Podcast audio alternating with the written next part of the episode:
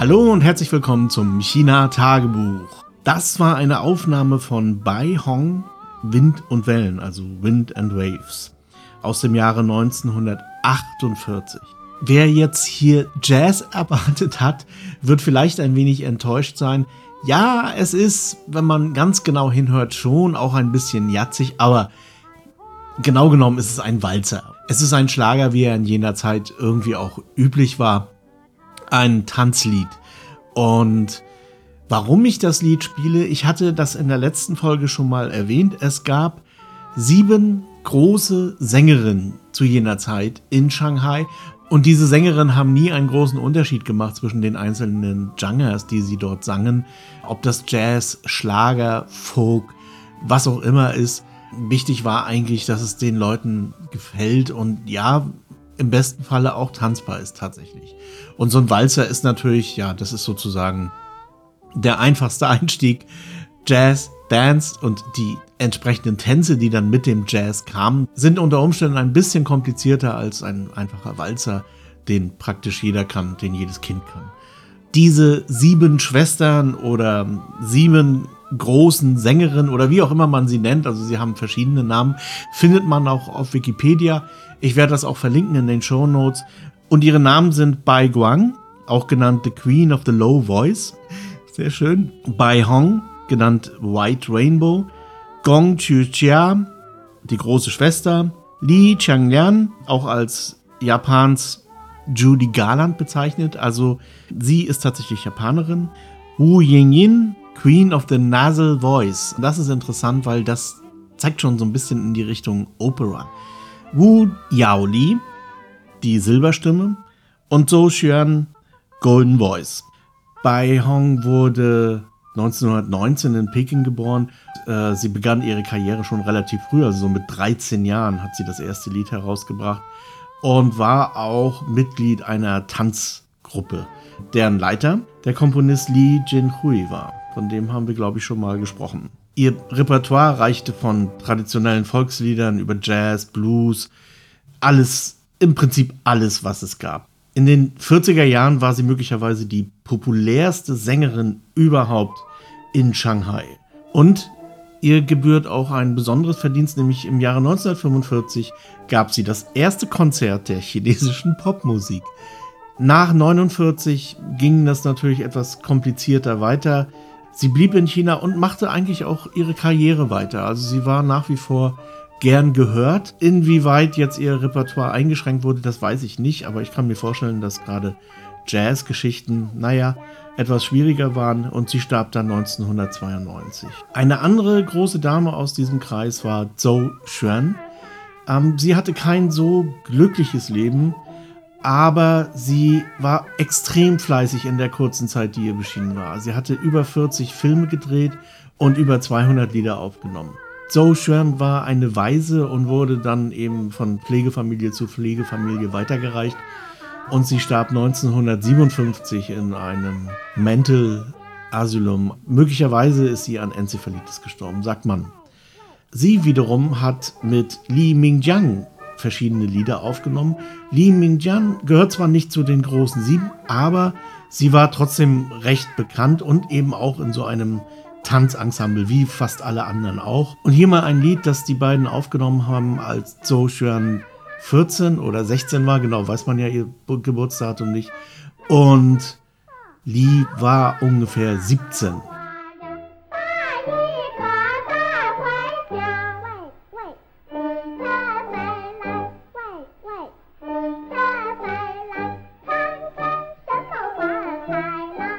Und wenn man das hört, dann denkt man, hm, das ist ja so chinesisch und so. Ja, damit kommen wir schon so ein bisschen in die Richtung der chinesischen Oper, beziehungsweise das ist keine Oper, das ist Folk, aber es klingt in westlichen Ohren schon so ein bisschen irgendwie wie Oper. Man verwechselt das auch häufig mit der Beijing Oper. Das ist alles nicht ganz so einfach, aber ich will das hier auch gar nicht groß aufmachen, dieses Fass. Wichtig in dem Zusammenhang ist aber, dass Jazz und diese Oper bzw. Jazz und die Akzeptanz dieser Art der Musik durchaus Parallelen haben. Als nämlich Brecht im Frühjahr 1935 in Moskau Zeuge einer Vorführung von einer Beijing-Oper war, beziehungsweise in diesem Falle ganz konkret Mei Lan Fang, da war er ziemlich geflasht. Und er schrieb daraufhin zwei Aufsätze. Der eine nannte sich Verfremdungseffekte im chinesischen Schauspiel von 1936 und über das Theater der Chinesen von 1940. Und in beiden Sachen geht es eigentlich um diese Effekte beziehungsweise die Art und Weise, wie chinesische Oper dargestellt wird. Und diese Kunstform hatte er dann eben auch auf das europäische oder westliche Theater übertragen und mit dem Term Verfremdungseffekt versehen. Brecht war bekanntermaßen ein Fan von moderner Musik, von Jazz, von aber auch äh, experimenteller Musik von Stockhausen etc. Und natürlich hat ihn interessiert, wie diese Musik funktionierte. Und entsprechend war es auch ganz logisch, dass er auf all diese anderen Stars zu jener Zeit, auch die Schlagerstars natürlich, aufmerksam wurde. Eine Person möchte ich in dem Zusammenhang nicht unterschlagen, nämlich auch sie war dieser chinesischen Kultur, dieser Jazzkultur beziehungsweise dieser populären Kultur, also auch der Popmusik, wie gesagt, 1945, zugetan. Und zwar war das Annette Reiling. Sie ist besser bekannt unter ihrem Pennnamen Anna Segers. Annette Reiling stammt aus gutem jüdischen Haus und hat in Heidelberg verschiedenes, aber auch Sinologie studiert. Und sie war immer sehr verbunden mit vor allen Dingen einer Frau in China, die ich ja auch in meinem Buch kolportiert habe.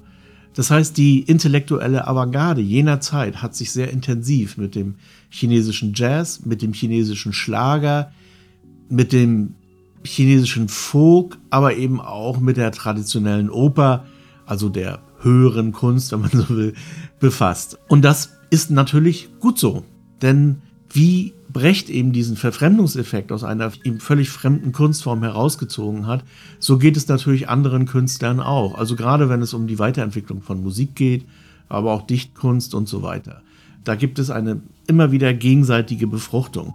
Umso mehr ärgert mich das natürlich, wenn irgendwelche Blitzbirnen von Cultural Appropriation sprechen, denn sowas gibt es nicht. Das ist einfach Unsinn ja, man kann natürlich sich über irgendwelche kulturellen Elemente lustig machen über Völker, aber das ist in den meisten Fällen nicht gemeint, sondern es geht darum, dass man etwas anderes nicht benutzen darf, dass man wie jetzt ganz aktuell keine Sombrero-Hüte aufsetzen darf, wenn man mexikanische Standards, übrigens auch eine interessante Jazzgeschichte, aber das ist nicht mein Thema jetzt hier.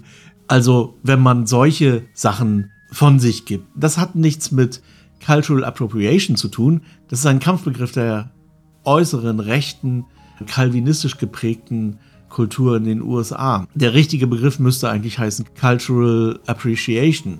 Denn Kultur ist grundsätzlich Austausch. Das ist sozusagen der Kern des Pudels. Ohne das geht es nicht. Leute, die Cultural Appropriation reklamieren, reklamieren im Prinzip ein altes Prinzip, nämlich getrennt, aber gleich oder separate but equal wir sind alle Menschen, ja, ihr dürft auch mal was sagen, aber wir sind getrennt.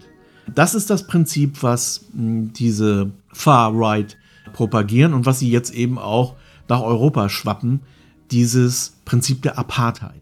Also getrennt, aber gleich. Man lässt sich dazu herab, dass man alle irgendwie als Menschen betrachtet, aber wir wollen doch schon irgendwie getrennte Wege gehen. Das ist natürlich falsch. Von 1896 bis 1964 war das ein juristischer Grundsatz. Und diese Saat und diese Idee der Cultural Appropriation beziehungsweise Apartheid oder Separate but Equal, was im Prinzip immer das gleiche ist, hat sich bis heute erhalten und kommt eben durch diese, durch diese Rückwärtsgewandtheit in den USA jetzt eben auch nach Europa. Besonders traurig, dass das dann von Leuten aufgenommen wird wie äh, Friday for Future oder anderen Leuten, ähm, die nicht eine Sekunde nachdenken bei dem, was sie dort gerade sagen. Denn, wie gesagt, Kultur ist nicht nur Austausch, sondern sie würde auch vergehen. Es würde keine Kultur mehr geben, wenn es diesen Austausch nicht gäbe. Dann wäre das im Prinzip innerhalb kürzester Zeit vorbei. Mal ganz abgesehen davon, dass es aber auch wirklich überhaupt gar kein Liedgut, keine Musik, keine bildnerische Darstellung, überhaupt gar keine Kunst gäbe ohne irgendwelche Einflüsse und auch dreiste Kopien. Das alles gehört zusammen. Und deswegen auch diese Jazzgeschichte hier, sie zeigt ja, wie schön sich das miteinander vermengt und wie das in beide Richtungen Einfluss nimmt, wie beide Seiten, in diesem Falle der Westen und der Osten, daraus Nutzen ziehen. Brecht seinen Verfremdungseffekt, die Shanghaier Bohem, die anfängt nach dem Jazz zu tanzen und so weiter. Das alles dreht sich ja. Und das ist eigentlich eine wundervolle Sache, finde ich, wo ich es wirklich unglaublich schade finde, wenn von irgendwelchen Blitzbirnen das kaputt gemacht wird. Ja, das mal zum Jazz und zur Popmusik und zur Cultural Appropriation. Ich überlege übrigens die ganze Zeit, wie das auf Deutsch heißt. Vielleicht fällt mir das noch ein, dann werde ich das hier irgendwann mal ganz unmotiviert mit reinreichen. Kommen wir zum nächsten Thema. Ich habe mir mal wieder eine Linse gekauft. Ich kaufe mir entweder Mikrofone oder Linsen, aber dieses Mal habe ich mir das erste Mal eine Cinelens gekauft für die Filmkamera, also für die Blackmagic Pocket Kamera, Cinekamera. Und das ist ja mal eine Offenbarung. Ich hatte noch nie eine Cinelens, ehrlich gesagt. Ich bin auch Leica-Fotograf, also ich fotografiere mit normalen manuellen Objektiven ganz gern sogar, eigentlich fast lieber als mit anderen. Das ist auch einer der Gründe, warum ich mit Fuji so zufrieden bin, weil dort vieles mich an eben auch die Leica-Technik erinnert, also an Objektiven mit Blendenring und solchen Sachen. Das nervt mich bei Canon eigentlich bloß oder bei Nikon oder wie sie alle heißen, dass man dort den Blendenring weglässt und naja, also ich bin schon ein bisschen vertraut mit dieser Idee, aber diese Cinelens jetzt hat mich doch ein bisschen beeindruckt. Es ist, wie gesagt, fast wie eine Leica-Linse, also von der Haptik her. Es hat also einen enorm langen Gang über die Entfernung und es hat auch einen Blendenring. Der allerdings ist nicht einrastend, sondern smooth. Das heißt, den kann ich übergangslos hin und her schieben, was beim Film natürlich auch irgendwo Sinn ergibt beim Foto nicht unbedingt notwendig ist, beziehungsweise im Sinne der Reproduktion wahrscheinlich sogar nachteilig wäre, wenn man sowas hat. Ich weiß nicht, ob man so eine Cinelens auch wirklich einigermaßen gut an der Fotokamera verwenden kann. Ich habe das noch nie probiert und in meinem Fall handelt es sich um das Maike 2.2 16 mm Cinelens und die waren nicht teuer. Also ich weiß jetzt nicht ganz genau, aber so umgerechnet glaube ich knapp 300 Euro, irgendwie 200 95 oder irgendwie sowas hier bei Taubau. Und ja, ich werde damit jetzt mal ein bisschen rumprobieren und dann irgendwann mal einen Film präsentieren, den ich nur mit dieser Linse gemacht habe. Und wo wir gerade beim Film sind, jeder, der sich ein bisschen mit Film befasst, weiß natürlich, dass es immer sehr kompliziert ist, passende Musik zu finden. Also da kann man sehr viel Zeit verschwenden und es ist auch immer schwierig, da wirklich was Vernünftiges zu finden, was wirklich genau passt. Am besten wäre es natürlich wirklich, man würde es jedes Mal selber machen, aber naja, das geht natürlich auch nicht. Also greift man auf irgendwelche Bibliotheken zurück. Dann rennt man natürlich sofort in diese rechte Verwertungsfalle. Das kennt man ja bei Instagram. Also diese Musik kann jetzt bei Ihnen nicht abgespielt werden und diese auch nicht und diese auch nicht und diese auch nicht. Das ist alles ziemlich großer Mist. Auf jeden Fall muss der Content-Produzent natürlich auch darauf achten, dass die Musik nicht irgendwie Raubmord kopiert ist nicht so sehr aus moralischen Gründen, denn meistens ist sie nicht Raubmord kopiert, sondern da hat einfach jemand Musik gemacht und hat gesagt, könnt ihr haben, aber irgendwelche Rechteverwerter haben sich drauf gestürzt und wollen diese jetzt unbedingt verwerten. Und der Musiker hat einfach den Fehler gemacht, das nicht genau zu spezifizieren. Dann schlägt zum Beispiel auch die GEMA zu und sagt, nee, das ist unser. Also das ist manchmal wirklich sehr absurd. Aber auch im Sinne der Fairness natürlich, die Künstler wollen auch unter Umständen dafür honoriert werden, beziehungsweise genannt werden. Man sollte also, wenn man solche Musik verwendet, unter Umständen auch Ross und Reiter nennen, so der Content Creator das wirklich will. Soweit, so gut oder so schlecht, denn wie gesagt, es ist kompliziert. Und da gibt es jetzt eine ganze Reihe von Bibliotheken, die sich mit Creative Commons Bibliotheken beschäftigen. Da sind auch einige wirklich gute dabei. CC Mixter ist zum Beispiel einer. Das ist etwas, wo ich sehr gerne darauf zurückgreife, aus verschiedenen Gründen. Naja, und noch ein paar andere, die könnte ich mal mit in die Shownotes tun, wenn ich es nicht vergesse. Und es gibt natürlich auch diverse kostenpflichtige Angebote. Eins davon ist Audio, was mir beim Betrachten von Tutorials immer mal wieder angeboten wird von verschiedenen ja, Tutorial-Influencern oder wie man die auch immer nennt. Und zum Teil sogar mit ordentlichem Rabatt. Naja, und da habe ich mal gedacht, kauf sie das mal. Und Mr. Alex Tech, der macht so DaVinci Resolve Tutorials, hat äh, ein ganz gutes Angebot gehabt. Das habe ich mir dann mal geschossen. Da kostet die Mitgliedschaft bei Audio für ein Jahr 60 Dollar. Das ist okay. Und ja, meine Erfahrungen sind nicht gut, muss ich ehrlich sagen. Also, oder sagen wir mal so, wenn man jetzt einfach Musik sucht, die man so unterjubelt irgendwie und zu einem bestimmten Genre oder zu einem bestimmten Thema, dann funktioniert das einigermaßen. Also man kann dann sagen Instrumental oder nicht, dann The Mood und die Art und Weise des Einsatzes. Ja, das sind alles so Kategorien. Ich habe das ausprobiert, die nicht wirklich gut sind. Also am Ende ist es so, dass die Musik meines Erachtens bei Audio sehr schlecht verschlagwortet ist und ich beim besten Willen nicht das finde, was ich eigentlich haben will. Also um es ein bisschen konkreter zu machen, meine Musiken für die Filme sind ja häufig haben häufig so ein World Music beziehungsweise asiatischen Touch. Also das ist dann meistens keine asiatische Musik, sondern die klingt einfach nur so asiatisch. Das macht man manchmal fest an einem Instrument oder an der Zimbel oder irgendwie sowas. Oder an einer bestimmten Art, also der Pentatonik zum Beispiel oder so, dann klingt das automatisch so ein bisschen asiatisch. Okay, also suche ich zum Beispiel bei CC Mixter Asian oder Asian Folk oder China oder sowas. Und dann habe ich sofort die ganze Latte voll mit irgendwelchen Musiken, die dort einigermaßen passen. Das habe ich auch bei Audio probiert, dass ich eben versuche, diese Art Musik zu finden. Und da gab es keinen Treffer. Nicht einen. Wirklich keinen einzigen Treffer. Wenn ich bei Audio China eingebe, null Treffer. Wenn ich bei Audio Asia eingebe, kommt ein Treffer. Ich weiß gar nicht mehr, was das genau war. Das heißt, die Verschlagwortung ist entweder sehr schlecht oder sehr auf den Westen und auf eine bestimmte Musik dort konzentriert. Das heißt, wenn ich Weltmusik, also ich habe es auch mit Afrika probiert, das gleiche Ergebnis übrigens, wenn ich also Weltmusik haben möchte, wenn ich Musik haben möchte, die über den weißen Westen hinausgeht, dann ist Audio nicht geeignet. Ganz einfach. Es kann sein, dass in diesem Pool Musiken drin sind, die meinem Wunsch schon einigermaßen entsprechen, aber ich finde sie nicht. Und was ich finde, ist eben so das übliche Gedudel, was man ja eigentlich bei jedem YouTube-Video sieht das dann so eben abgespielt wird. Aber das ist nicht das, was ich möchte. Das bringt mich nicht weiter und das bringt auch den Zuhörern nicht weiter.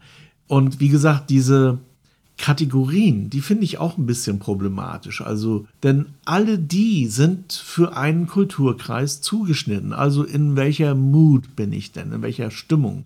Und so. Das ließe sich gar nicht so ohne weiteres übertragen. Diese Kategorien, die dort angeboten werden, die funktionieren sehr gut bei westlich sozialisierten Menschen, aber bei asiatisch sozialisierten Menschen nicht. Schon alleine, wenn man nach dem Stichwort Mood geht, ja, wie ist dann die Stimmung oder wie ist die, der musikalische Ausdruck bei der Stimmung, ich habe schlechte Laune? In Europa, in den USA und in China. Und jetzt möge man es glauben oder nicht, die sind unterschiedlich. Also, und deswegen, das Audio funktioniert einfach nicht. Audio ist für YouTuber in einem engen Bereich, also die sich für Europa interessieren, beziehungsweise dem Westen, also USA natürlich, und dort auch ein enges Publikum haben. Audio ist nicht geeignet, um damit Videos zu unterfüttern, die international laufen. Das ist erschreckend.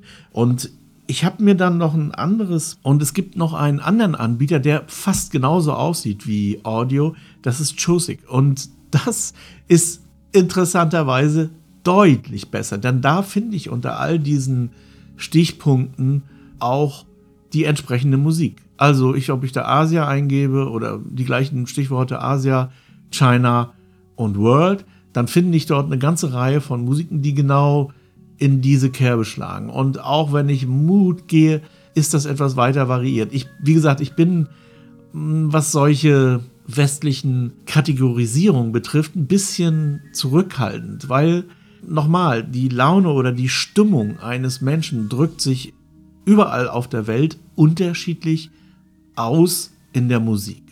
Das betrifft nicht nur Asien, das betrifft auch Afrika, das betrifft aber auch Amerikas, und so weiter. Also mm, das fängt schon an über den Totenkult in Mexiko oder so. Da wird Musik gespielt zu einer bestimmten Trauer zum Beispiel, die in, den USA oder in Europa undenkbar ist und so weiter. Also diese Kategorisierungen sind Bullshit. ich habe dieses Thema auch so ein bisschen mit reingenommen. Zum einen, weil es mich natürlich geärgert hat, dass ich 60 Euro ausgegeben habe dafür, dass ich das am Ende wohl nicht nutzen werde. Aber es zeigt eben auch diesen Kulturimperialismus, der in solchen Plattformen manifest vorhanden ist. Und ich habe natürlich auch keine Idee, wie man sowas lösen kann, äh, weil das, das ist einfach, ja, man müsste sich dann wirklich mit den Gewohnheiten aller Menschen auf dem gesamten Planeten auseinandersetzen. Und es ist natürlich keine Frage, dass es vielleicht weniger Käufer aus Afrika gibt oder weniger Käufer aus keine Ahnung wo, als zum Beispiel viel mehr Konsumenten aus Europa und aus den USA. Und das ist natürlich ein Punkt, wo man sich dann sagt, okay, den Aufwand treiben wir nicht, wir bleiben hier im Westen, wir schmoren im eigenen Saft und gut ist. Also ich werde die beiden Anbieter verlinken. Wie gesagt, Audio kann ich nicht empfehlen, schon. CC Mixer wäre aber eigentlich so meine Wahl. Und was die Lizenzen betrifft, bin ich bisher auch besser gefahren mit CC Mixter. Also bei YouTube habe ich relativ selten irgendwelche Probleme bekommen, Sperrung oder irgendwie sowas. Das geht immer durch. Wo ich echte Probleme bekommen habe und was ich überhaupt nie wieder einsetzen will, sind solche Sachen wie Pexels oder so. Also da wurde ich gleich sofort rausgefischt von Instagram. Das bringt nichts. Da muss man viel Theater machen, damit dieses Video am Ende dann auch durchgeht. Das ist mir zu viel Arbeit, ehrlich gesagt. Bei CC Mixter habe ich nie irgendein Problem gehabt. Und bei Josik bisher auch nicht. Mal sehen, wie sich das so entwickelt über die Jahre. Ich denke mal, dass die Rechteverwerter da versuchen, irgendwo die Schlinge noch ein bisschen enger zu ziehen. Aber im Augenblick geht das so, wie es geht. Ich sehe, ich habe schon wieder ganz schön viel Zeit verbraucht. Ähm, eine kurze Sache noch. Im Augenblick schicke ich relativ viele Dokumente nach Deutschland und von Deutschland nach Hongkong und von Hongkong nach China. Und äh, also, was die Dokumentsenderei betrifft, das ist ein interessantes Thema. Wir machen das meistens mit DHL, weil es zuverlässig funktioniert, aber es ist unglaublich teuer. Also irgend so ein einfaches Dokument, eine Seite, A4-Seite, ich glaube es geht bis 40 Gramm oder irgendwie sowas, kostet 25 Euro Dokumentenversand. Das ist schon heftig. Leider wollen deutsche Notare auch heute immer noch ein Papier sehen, wo mit Tinte gestempelt wurde. Ja, das ist so. Ähm, im Land der Faxgeräte. Also wir kommen dann nicht drum herum, Dokumente zu versenden. Und ich bin manchmal aber auch positiv überrascht und deswegen will ich das hier wiedergeben. Nämlich, ich hatte ein Dokument, einen Vertrag zwischen Hanzo und Sherman zu versenden. Das wird mit Shinfung versendet. Das ist hier so ein üblicher Paketdienst, den gibt es, glaube ich, in Deutschland auch. Und die Kollegin hat zu dem Zeitpunkt, wo ich das alles vorbereitet habe, angerufen beim Paketdienst und hat gesagt, wir haben hier ein Dokument. Und als ich gerade fertig war mit Ausdrucken und mit, mit Unterstempeln und so weiter, klingelte das und der stand vor der Tür. Und ich habe natürlich keinen Umschlag, nichts, ich habe noch gar kein Label vorbereitet und so. Er so, nee, nee, brauchst du nicht, alles okay. Gib mir das Dokument, ich label das und ich tüte das auch ein. Und das war's. Das war ein Kurierservice, overnight, also spätestens 24 Stunden später war das beim Empfänger. Und die kosten 18 RMB, also 18 Yuan. Das wünsche ich mir manchmal im internationalen Verkehr. also DRL verdient sich da wirklich dumm und dusselig. Ich weiß nicht, wie teuer Shenfeng nach Europa ist oder ob die überhaupt einen Dokumentenversand haben, aber auf jeden Fall wäre das mal sinnvoll, das zu erfragen. Wie gesagt, bei DRL stört mich eigentlich nur der Preis. Alles andere ist okay. Also es geht schnell, es geht nichts verloren, es ist aber es ist ein bisschen umständlich, also man muss die Tüten von denen verwenden, man muss das dann selber einpacken und labeln und so. Das, was SF da macht, ist natürlich deutlich besser. Also das ist einfach ein deutlich besserer Kundenservice. So viel nur mal dazu. So, ich habe hier noch einen Haufen Sachen, die ich eigentlich erzählen wollte. Ich wollte noch was erzählen von einem deutschen Politiker, der gerade hier in China war. Nein, nicht die Annalena Baerbock, das, darüber möchte ich mich überhaupt nicht unterhalten weil das, nee, also darüber will ich mich gar nicht unterhalten. Nein, über einen anderen Politiker. Das mache ich vielleicht in der nächsten Sendung, weil mir ist auch in dieser ganzen Diskussion jetzt um den Besuch der Außenministerin mal wieder aufgefallen, dass viele Politiker, also grün oder was weiß ich, ihre eigenen Geschichten über China auch glauben. Das ist zum Teil ein bisschen unheimlich. Also es wird natürlich in den Medien viel Zinnober verbreitet und wirklich auch überprüfbar leicht zu debunken. Aber man müsste jetzt meinen, gut, diese Politiker haben Berater, die haben Leute, die hinter ihnen stehen und die wissen, was da so Phase ist. Aber scheinbar sind die auch komplett gebiased durch die Medien in Deutschland, denn sie verbreiten zum Teil oder in diesem Falle in einem Interview äußern sie so einen Quatsch, dass es schon, ja, das hat schon massiv die Fremdschamgrenze erreicht. Und es handelt sich nicht um einen kleinen Politiker, will ich mal sagen, sondern es ist einer, ja, eher High-Level und der geht seiner eigenen Propaganda auf den Leim. Das hat mich wirklich sehr beeindruckt. Das werde ich dann vielleicht mal nächstes Mal erzählen, was da ganz genau gelaufen ist. Wie gesagt, mal ein Interview hier und das Interview ist aber nicht zu lesen, weil es einfach zu peinlich war. Es wurde nicht veröffentlicht. Und wenn man es veröffentlichen würde, würde man ihn damit auch bloßstellen, letztendlich. Aber wie gesagt, das werde ich nächstes Mal machen, da müsste ich auch ein bisschen ausholen. Das schaffe ich heute alles nicht mehr. Soweit und bis zum nächsten Mal.